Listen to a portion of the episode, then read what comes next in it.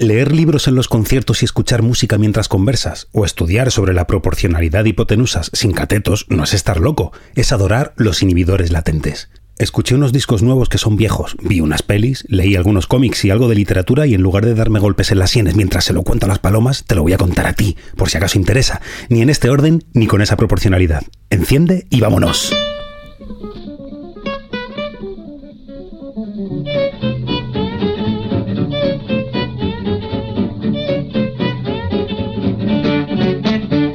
Bienvenidos amigos de las ondas y de los unos y los ceros al lugar donde de vez en cuando pasa una musa y se marcha corriendo. Claro que sí. Se nota eso en los interludios, en las poses que pongo cuando pasan moscas y, me quedo mirándolas como Robert De Niro en Despertares. ¿Os acordáis? Bueno, nunca saco nada de valor, por eso luego me lo invento, que para eso estamos aquí, para mentir constantemente y para encumbrar a Von Restorff. A ver, que así dicho de esta forma parece que se me ha ido antes de empezar, pero que no.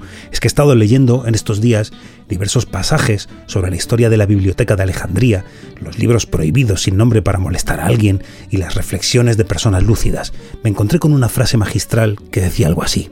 En otras ciudades, la gente inteligente sale y hace dinero.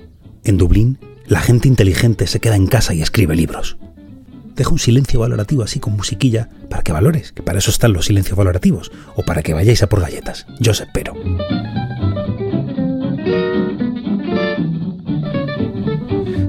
También estuve inmerso en los efectos del efecto von Restorff, pero en acción. Se puede resumir así. Mientras más claro, extravagante o absurdo sea un anuncio, más posibilidades tiene de acceder a tu memoria. Si eso lo llevamos al mundo del podcast, no os vais a olvidar de mí en la vida. Y así entre tantas, y en suma, llegué a la conclusión de que casi todas las cadenas de televisión eran adoradoras de Von Restorff, mientras nosotros queríamos ser dublineses, porque todo intento de volver a anudar los hilos de las marionetas y tirar de ellos fracasaría. O lo mismo, sí.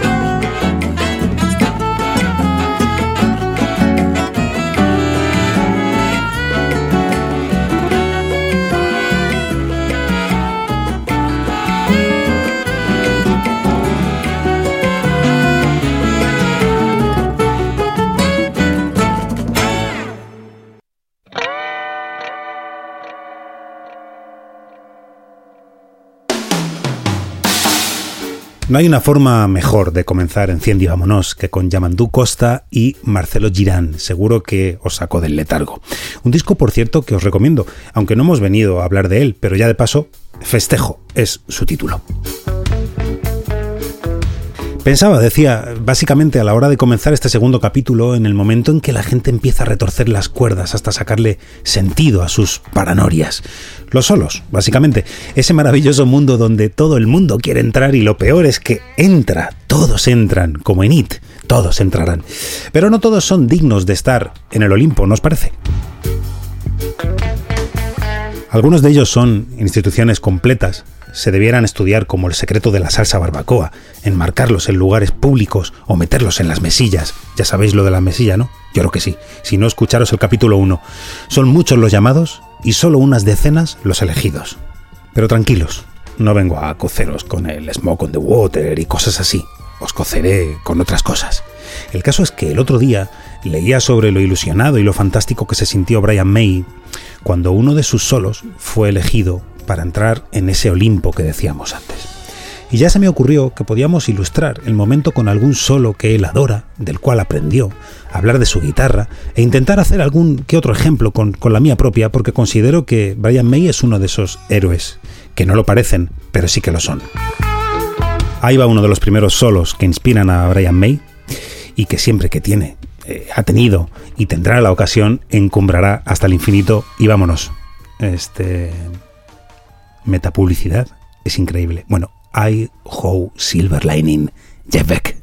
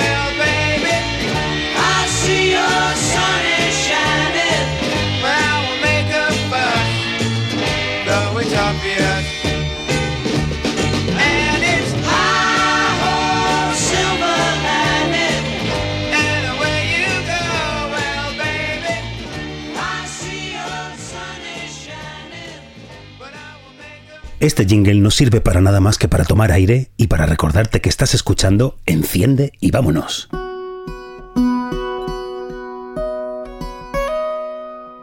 Un corte fantástico que tenía que entrar en Through, en aquel álbum del año 68 que nos dejaba el maestro, Jeff Beck, donde también se incluía Shapes of Things, legado de los Yardbirds, que curiosamente es otro de los solos preferidos de Brian May.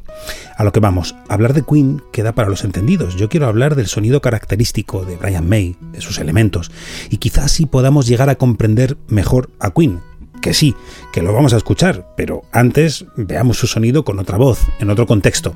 Así comprobamos, pues, que el sonido no cambia en lo absoluto, da igual a quién le pongas al lado. En esta ocasión, y por si acaso interesa, lanzó este single que vamos a escuchar junto a Kerry Ellis, una versión del Born Free que compuso John Barry y que se llevó un Oscar en el año 1966. El tema está mucho más dulcificado, como no, pero el motivo era genial, por supuesto salvar a los leones de África y ahora a nosotros, a vosotros, salvaros de Queen. Pero por poco tiempo.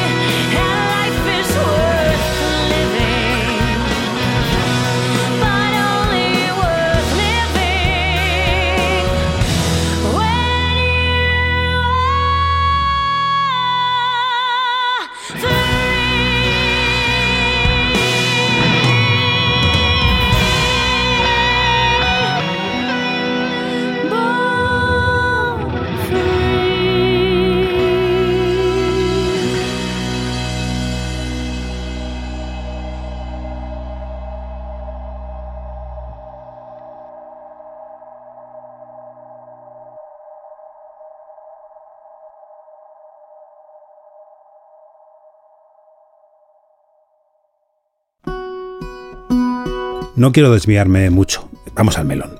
Brian siempre va acompañado de su Daisy, su viejo amplificador que le fabricó John Deacon. Es un amplificador de transistores de germanio que él usa con un booster para ofrecer ese sonido tan de metales que tiene en ocasiones. Y por supuesto, el mitiquísimo ya Vox AC30 o la pila de ellos que llevan los directos, que yo no sé, son incontables. Eso sí que es un muro de sonido, la verdad. y solo el que lo probó lo sabe. Te deja con acúfenos forever. Y claro, em, cómo no, la mujer de rojo, la mítica guitarra que no abandona nunca, Old Lady. Después os, cuento un poco sobre, sobre la guitarra, porque antes de eso quiero que escuchemos un corte del álbum en solitario de Brian May antes de entrar en el nuevo siglo. Se rizó el rizo cuando uno de sus héroes, antes lo escuchábamos, quiso participar en su álbum Another World, con un corte que lleva por título The Governor. En aquellos días hacía alianza además con el batería de Dave Grohl, el señor Taylor Hawkins, que tocó en el corte Seaborg. ¿Que por qué? Pues porque el batería del álbum había sido el inmenso Cosi Powell, el que fue la batería de Jeff Group, pero murió en un accidente de circulación antes de poder terminar el álbum. Así que ya de esta manera el universo explota de nuevo, es un Big mm, Crunch, por ejemplo, otra vez y podemos disfrutar de la dupla May-Beck, Beck-May. ¿eh? ¿Ya os suena esto? Aguilar Espinosa, Espinosa Aguilar. Claro que sí. de Gavnor.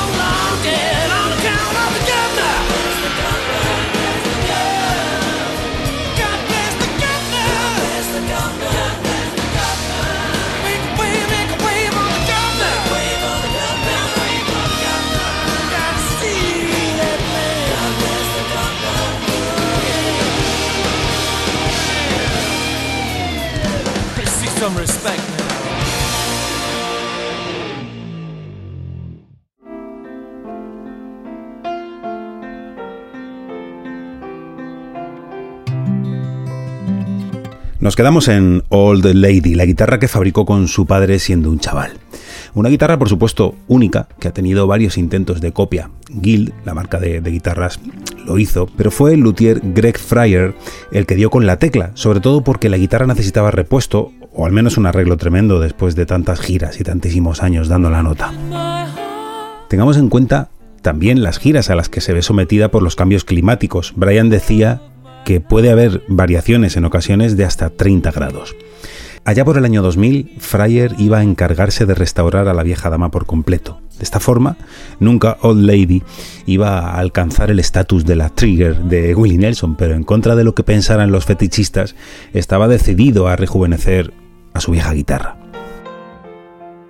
También de esta forma volvería a recordar aquellos días con su padre. Es también un poco un ejercicio de nostalgia y también, cómo no, entrar en el Olimpo de los Luthier, que se acercaron a ver el trabajo realizado sobre algo que no existía. Años después, el mástil estaba perfecto, sin curvatura. La afinación de la guitarra es algo casi a olvidar. La disposición de las clavijas era perfecta como para que las cuerdas no tuvieran que tener demasiados ángulos, como le pasa por ejemplo a las Stratocaster de Fender.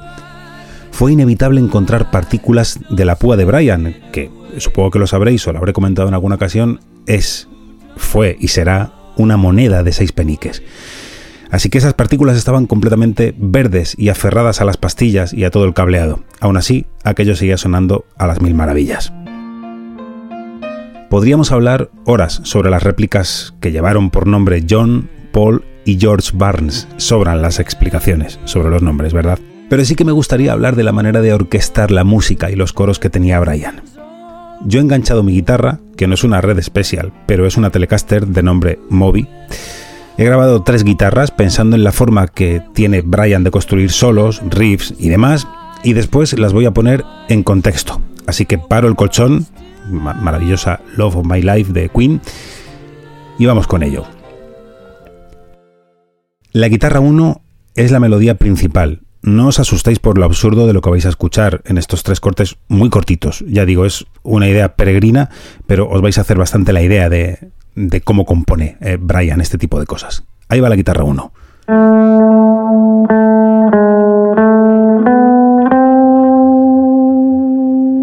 Bien, en la guitarra 2 se simplifica todo muchísimo y suena más absurdo aún. Básicamente suenan las quintas notas de las que he tocado antes. Casi siempre al menos. Ahí va la guitarra 2. Y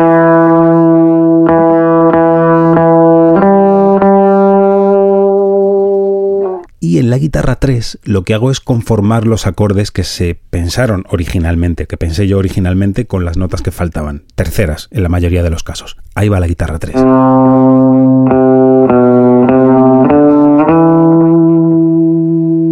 Y ahora por fin juntamos todas y damos lugar a la auténtica magia, queridos amigos. Ahí van todas las guitarras.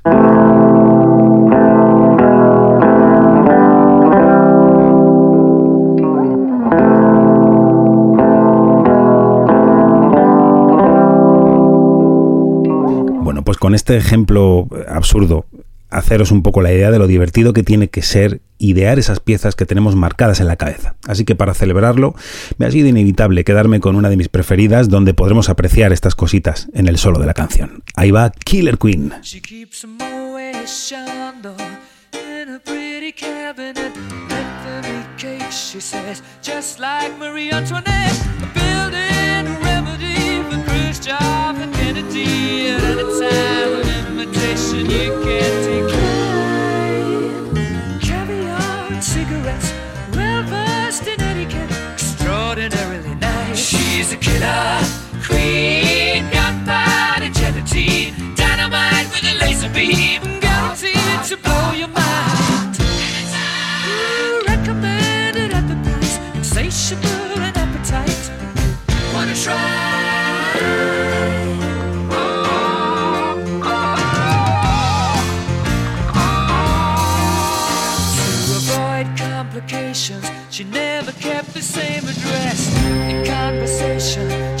just like a baroness. Middleman from China went down to your mind. Then again, incidentally, you're that way. Perfume came naturally from Paris.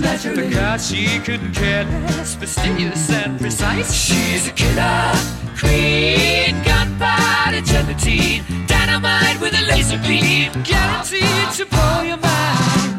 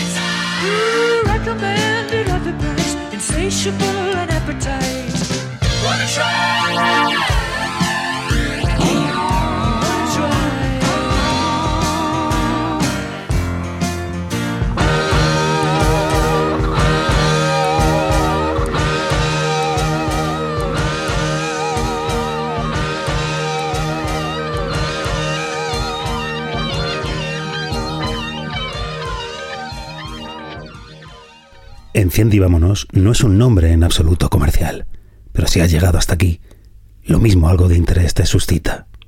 No te dejes engañar.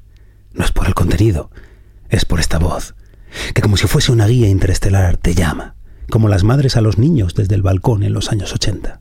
Arriba la salud cardiovascular y los polos de Drácula.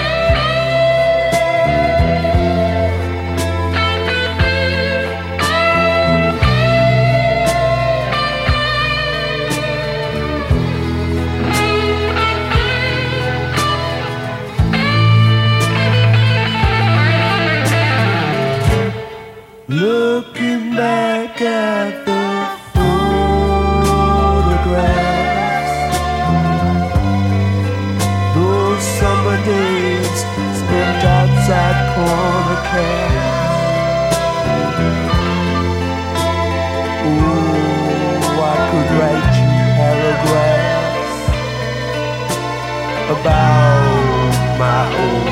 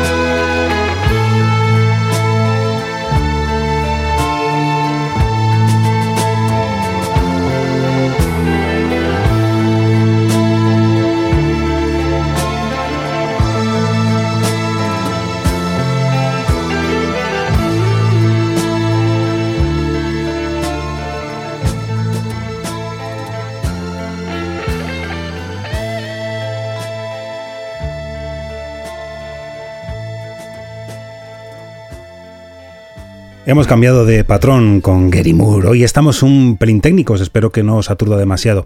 Y es precisamente de Soniquetes eh, porque hemos elegido a Gary aunque os reconozco que este es uno de los nombres que no necesita excusa. Me gusta siempre. Tiene un bono en mi mesilla presidencial. Se ha hablado poco o nada sobre la capacidad que tenía Gary de sentir cuando grababa con los cascos puestos. En serio. Los mejores, os aseguro, han palidecido cuando les han puesto una claqueta y una batería por cascos. No es nada fácil, o al menos no es tan fácil como parece. A Gary le pasaba como a como a Hulk, que siempre estaba enfadado. Solamente tenía que querer hinchar la vena y, y ahí estaba. Y eso es un valor eh, que aún hoy queda vacante. Mucha de esa culpa la tenía precisamente el ser curioso, el no quedarse en tocar la guitarra genial, sino comprender la cabeza de un ingeniero, por ejemplo, como lo fue para él Ian Taylor, el productor del superálbum Still Got the Blues, entre otros, o del que suena de fondo,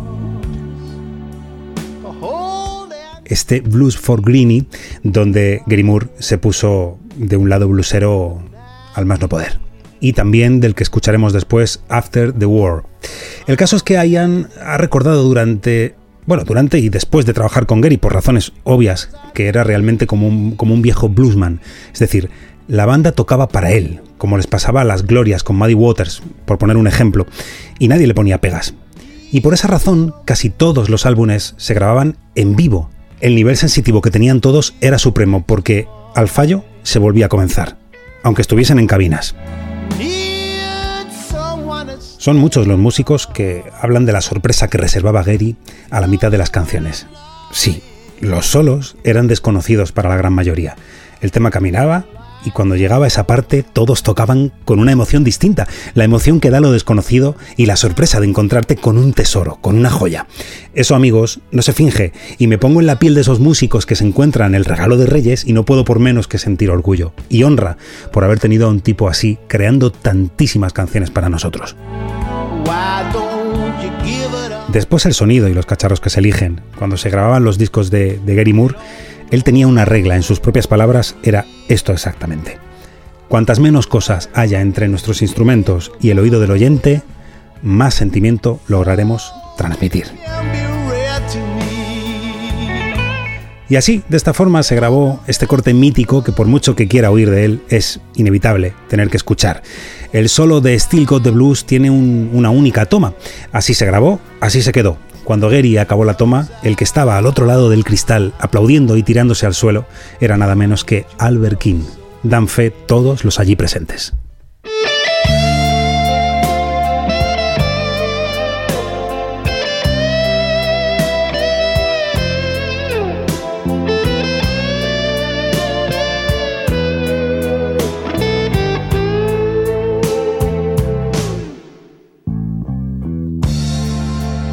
Used to be so easy to give my heart away. But I found out the hard way there's a price you have to pay. I found out that love was no friend of mine. I should have known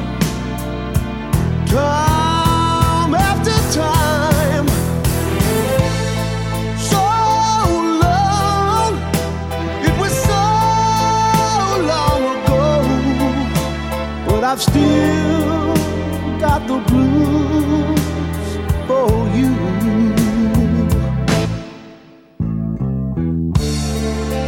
Used to be so easy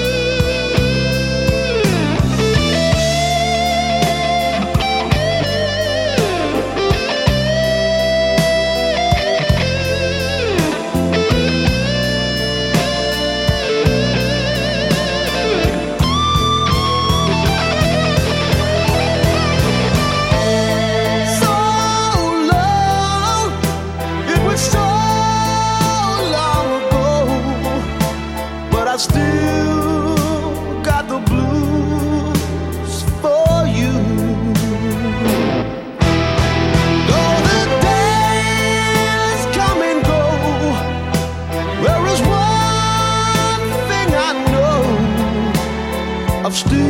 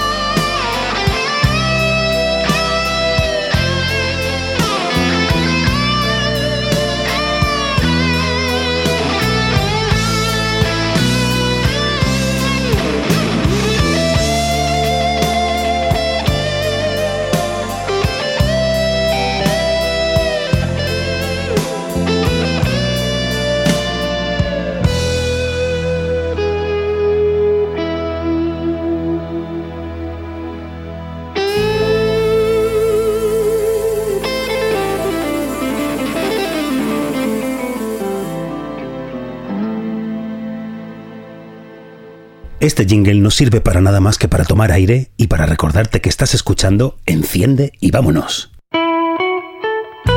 El equipo, decíamos, ya sabéis, la eterna Gibson Les Paul modelo Peter Green del año 59, que bien me viene esto de Peter Green, luego hablamos. Y la Fender Strato del año 62. El pedal, un Tube Screamer, exactamente el que usaba Steve Ray y Johnson y tantos otros. Y algún pedal viejo de delay, por supuesto, volumen y, y algún Marshall por ahí suelto, no demasiado. Pero como siempre se dice, y, y a mí me gusta decir, el sonido no lo dan los pedales, ni los amplificadores, ni nada de eso. Estos elementos dan color. El sonido más bien pertenece a las manos, o mejor dicho, y más tratándose de Gary Moore, a los dedos. Y a juzgar por lo visual de un mástil de Gary Moore, os puedo asegurar que no traspasaba el mástil de casualidad. Eran verdaderos martillazos. Este corte maravilloso que viene ahora nos sirve para despedir a, a Moore un rato, otro día volvemos con él, y el invitado para la ocasión fue nada menos que el rey, el inigualable B.B. King, que también sabía bien de las proezas de Moore en el blues, y siempre quiso estar, mm, costase lo que costase. Lo digo de esta forma porque B.B. tuvo serios problemas para cantar a tempo este Since I Meet You Baby, perteneciente al álbum After Hours. El productor se intentó abalanzar hacia Bibi. Gary Moore salió al frente como el primo de Zumosol defendiendo a toda la panda del primo y al edificio entero. Y así lo cuenta el productor. Gary me miró muy serio y me dijo, Bibi, no puede seguir el tempo, porque Bibi tiene su tempo. Por eso, nadie va a tocar jamás como él. No hay dos notas iguales, y eso solo lo puede hacer el grandullón. Por eso, él es el rey, y tanto tú como yo, los eternos aprendices. Como dirían los políticos grandes, fin de la cita.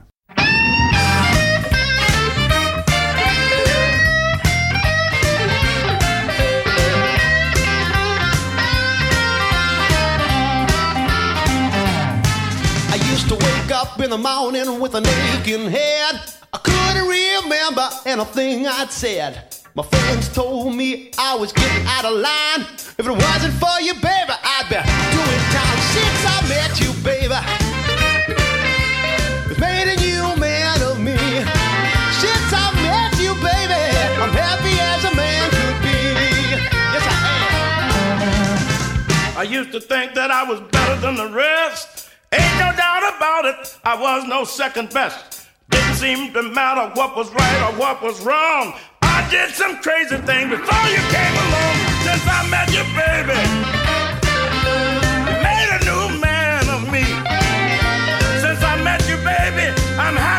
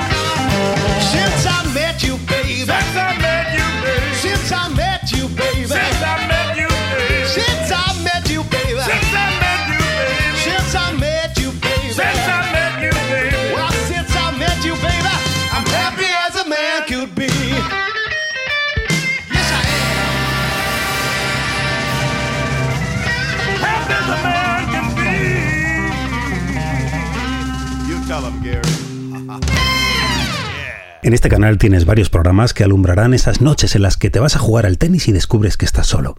porque no convences a nadie, básicamente. Incluso en algunas mañanas en las que te dan recreo en el trabajo y para no escuchar tus voces escuchas las nuestras. Desde 100 euros el minuto puedes hacer que sigamos creando para ti, incluso desde un par de euros, también los aceptamos. Algunos programas con contenidos de valor y otros como este. Las puertas están abiertas para que entres hasta la cocina sin llevarte el fuet, porque entonces te reviento. Enciende y vámonos. Hemos hablado de Green Moore y sin quererlo salió el nombre de Peter Green. Y el blues y todo ese legado de cultura que es como las patatas fritas, de gusto plural, o como los besos, universales. El caso es que no sonaba tan a traición cuando el inmenso Peter Green decidió homenajear al maestro Robert Johnson. De él hemos hablado mucho en este canal, tenéis un capítulo especial dedicado a él y a todos sus adoradores. Peter Green, precisamente, era uno de ellos. Se puso el traje necesario para acometer alguno de los 29 temas que dejó grabados Robert Johnson, que como sabéis eh, se conservan en la Biblioteca del Congreso como legado cultural del pueblo americano. Decía antes que es universal porque vamos a hablar de un inglés, o de dos, porque fue John Mayall el impulsor, o uno de los impulsores del blues en toda Europa, y su guitarra principal hizo las delicias de composiciones clásicas. Ese, por supuesto, era Peter Green, todo está ahí. El caso es que, por resumir mucho, Peter se grabó un álbum magnífico con la banda que denominó Peter Green Splinter Group y su título Robert Johnson Songbook.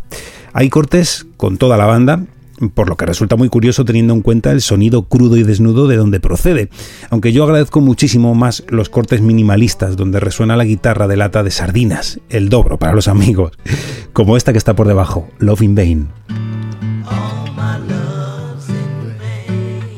y por supuesto la que he elegido porque me parece eh, una vuelta de tuerca, Phonograph Blues, una versión a piano que se marcó Peter Green eh, que es completamente deliciosa.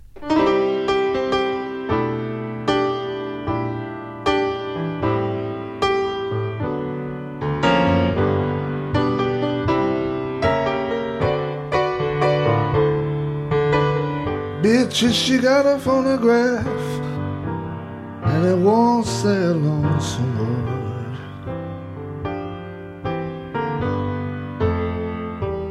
Bitches, she got a phonograph, but it won't say a lonesome word.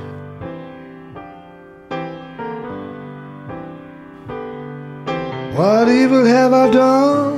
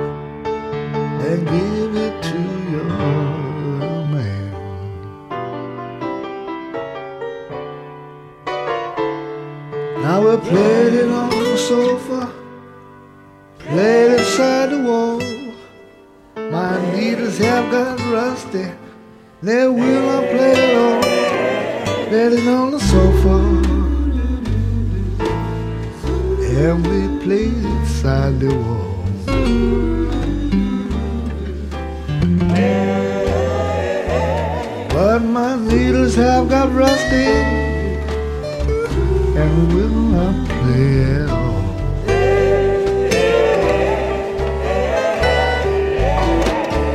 They're just not going crazy. Maybe I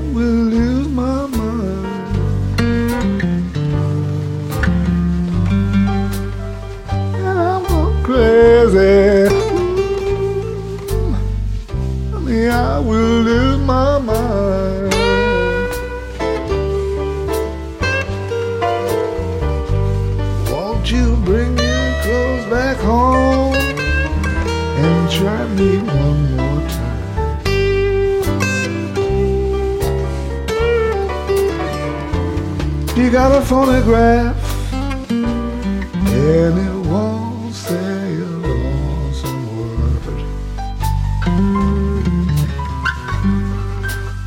You got a phonograph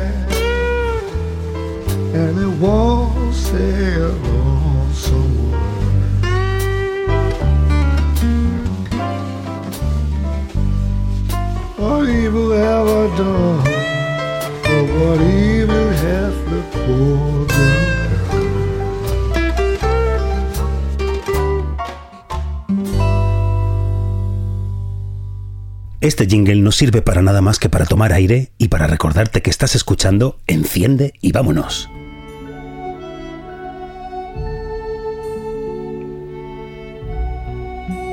Echamos de menos hoy a Ethan de todos los cuincos, que está buscando el alma de Ori por tierras infinitas, escapando de cárceles sin barrotes de unos y ceros y armonizando su vida más aún.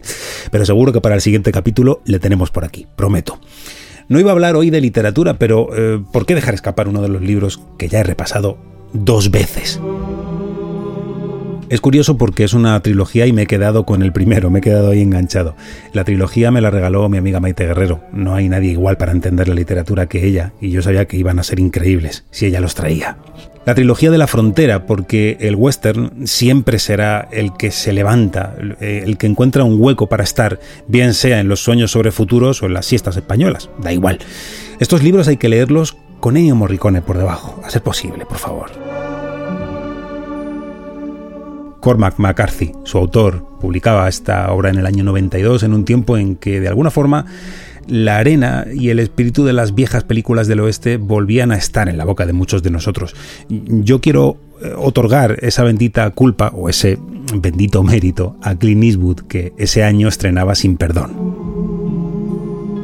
La obra es muy ágil y nos llena en ocasiones de rabia y de nostalgia. Ahí tenemos a los protagonistas principales, a John Grady Cole y su amigo Rawlins, que se suben a sus caballos en busca de cualquier cosa que no sea lo que ven a diario, cuando el último bastión que les mantenía en su viejo rancho muere, el abuelo de John. El punto marcado en el mapa es el sur, cruce de frontera incluido, las tierras amplias y ardientes de México eran el mismo destino que podría elegir un viejo lobo de mar cuando no tiene quien le espera, o nosotros mismos en un tiempo de nuestra vida intentando ser otro mejor. El camino inicial está lleno de paisajes que no puedes olvidar jamás, esperanzadores y a la vez cándidos, porque ver desde fuera la emergencia por vivir causa cierto grado de amor, os lo juro. Hay un pasaje que os leo eh, que puede ilustrar esto que digo. Dice así. John Grady abrió su ennegrecida mochila de lona, sacó una pequeña cafetera de hojalata esmaltada y fue a llenarla al arroyo. Se sentaron a observar el fuego y contemplaron la delgada media luna sobre las colinas negras del oeste. Rawlins se lió un cigarrillo, lo encendió con un carbón y se echó contra la silla. Voy a decirte algo. Podría acostumbrarme a esta vida. Pues sí, elegir la base, la naturaleza, la quietud. Es imposible no sentir amor por ellos. En el camino se encuentran con un tercero, que como siempre causa discordia, el joven Blavins, el chaval con el tesoro de cuatro patas, un caballo espléndido que cambiaría todo. Es paradójico que lo que más amaban fuera traerles tantísimos problemas. Los que buscaban al caballo les encuentran y les obligan a separarse. Acaban en una hacienda donde se les ofrece trabajo y sin saberlo y de forma casual, John Grady se enamora. Todo bien hasta que llega la policía preguntando por los cómplices de un robo que había perpetrado un chaval de un caballo todo lo que tenía esperanza se tiñe por completo de oscuridad. Se comprende rápido que ninguna criatura puede aprender lo que no cabe en la forma de su corazón, cuando las palabras ceden a todos los tipos de violencia imaginables en una prisión distinta a la que ellos imaginaban que era la de vivir en aquel rancho tejano, con nada a la vista, pero con todo de su parte. La vida ahí fuera es distinta dependiendo del punto del mapa que, que eliges, y eso lo deja muy claro McCarthy en este libro. La poesía está implícita en cada capítulo precisamente por esa unión que nos hace tener con la naturaleza, desde la preparación de un campamento con absolutamente nada hasta un manual para adiestrar a una loba. Comprobamos de nuevo la constante de la historia, la codicia, la necedad y una avidez de sangre que incluso Dios parece impotente para cambiar. Ya lo dijo Philip Roth en aquella otra trilogía maravillosa que me tiene completamente entregado, la pastoral americana. Todo cuanto conocemos no se ha desarrollado desde la tiranía de los tiranos, sino la tiranía de la codicia, la ignorancia, la brutalidad y el odio de la humanidad. El tirano maligno es cada hombre. Así lo decía él. Por suerte unos ojos pueden cambiar el mundo para siempre en el espacio de un latido y podemos subirnos al pedestal de la fortaleza porque lo primero que abandona al cobarde es siempre a sí mismo. Y sin duda, al final todos llegamos a curarnos de nuestros sentimientos. Aquellos a quienes no cura la vida, les cura la muerte.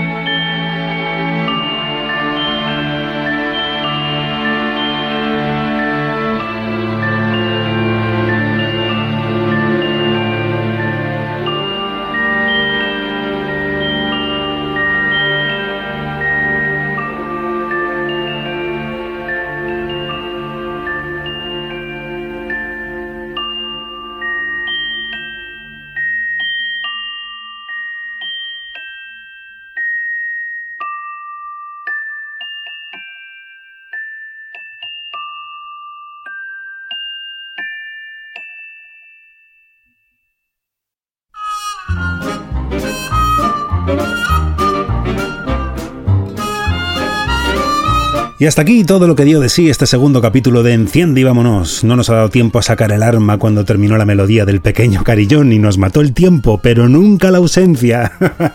Aprovecho para mandaros un abrazo enorme a todos los amigos y amigas que estáis siempre con nosotros. Vuestras orejas nos elevan a irresistibles alturas donde emocionarse y esperanzarse se juntan sensualmente.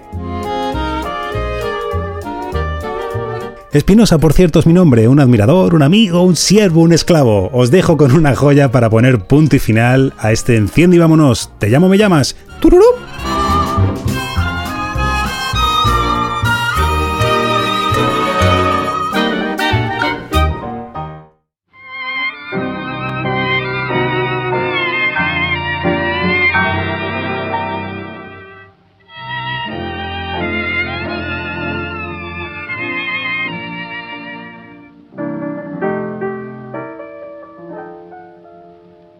Was in a Paris cafe that first I found him. He was a Frenchman, a hero of the war. But war was over, and here's how peace had crowned him. A few cheap medals to wear and nothing more. Now every night in this same cafe he shows up. And as he strolls by, the ladies hear him say, If you admire me, hire me. A gigolo knew a better day. Just a gigolo, everywhere I go, people know the part I'm playing. Paid for every dance, selling each romance, every night some heart betrayed. There will come a day, youth will pass away. Then what will they say about me? When the end comes, I know they'll say just a gigolo. As life goes on without me.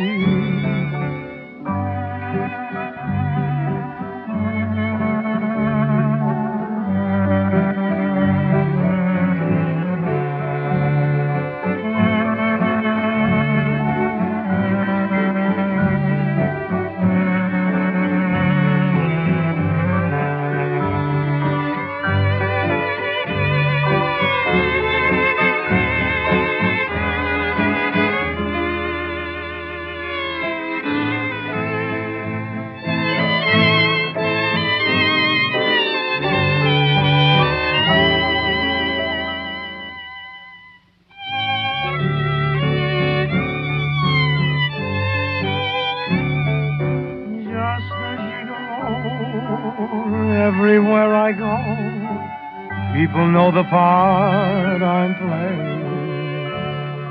Paid for every dance, selling each romance. Every night some heart betrayed. There will come a day, youth will pass away. Then what will they say about me? When the end comes, I know They'll say just a gigolo. As life goes on.